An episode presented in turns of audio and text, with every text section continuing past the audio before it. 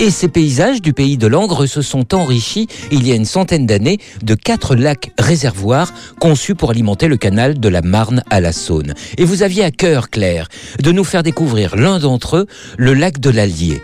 Mais auparavant, attablons-nous en la commune de Peigné, dans un restaurant nommé Les Voiliers. Et comme il surplombe le lac, c'est ravissant, c'est enchanteur. Absolument, Philippe. On est dans un superbe environnement. Ce restaurant attire pour sa salle lumineuse, sa véranda aux grandes baies vitrées, sa belle terrasse, et tout donne sur le lac. Mais il n'y a pas que ça, parce que la cuisine est à la hauteur du cadre.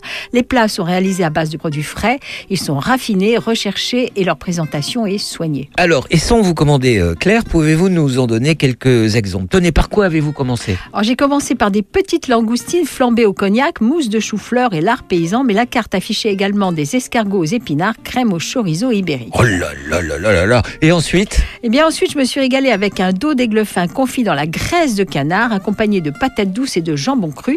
Alors j'ai pas mal hésité quand même avec le suprême de poulet fermier de Janzé. Qu'est-ce que c'est?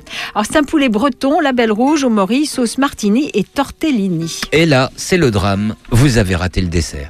Bon, bien sûr que non, Philippe, mais les desserts sont beaucoup plus simples. J'ai tout simplement pris un ananas rôti aux épices. Et là, Claire, alors on va pas se mentir, une fois n'est pas coutume, vous avez explosé le budget. Ouais, non, mais là, c'est vrai. hein. Mais je ne regrette pas mes 55 euros parce que c'est vraiment un endroit qui allie beauté du paysage et cuisine gastronomique. Alors, cela dit, vous avez un menu à 24 euros qui est très bien et beaucoup plus abordable. Après cette édition euh, décoiffante, en la commune de Peigné, Claire, gagnons ce lac euh, que vous teniez à nous faire découvrir. Alors, à quelles activités peut-on s'adonner? À de la randonnée, de la baignade qui est surveillée en juillet et août. Et puis aussi, on peut louer des pédalos, des barques, des bouées tractées, etc.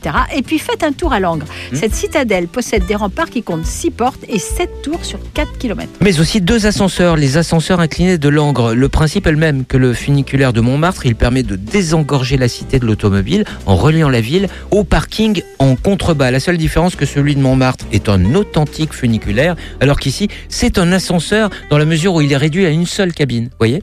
Sur ce, à la semaine prochaine, Claire. La semaine prochaine, Philippe.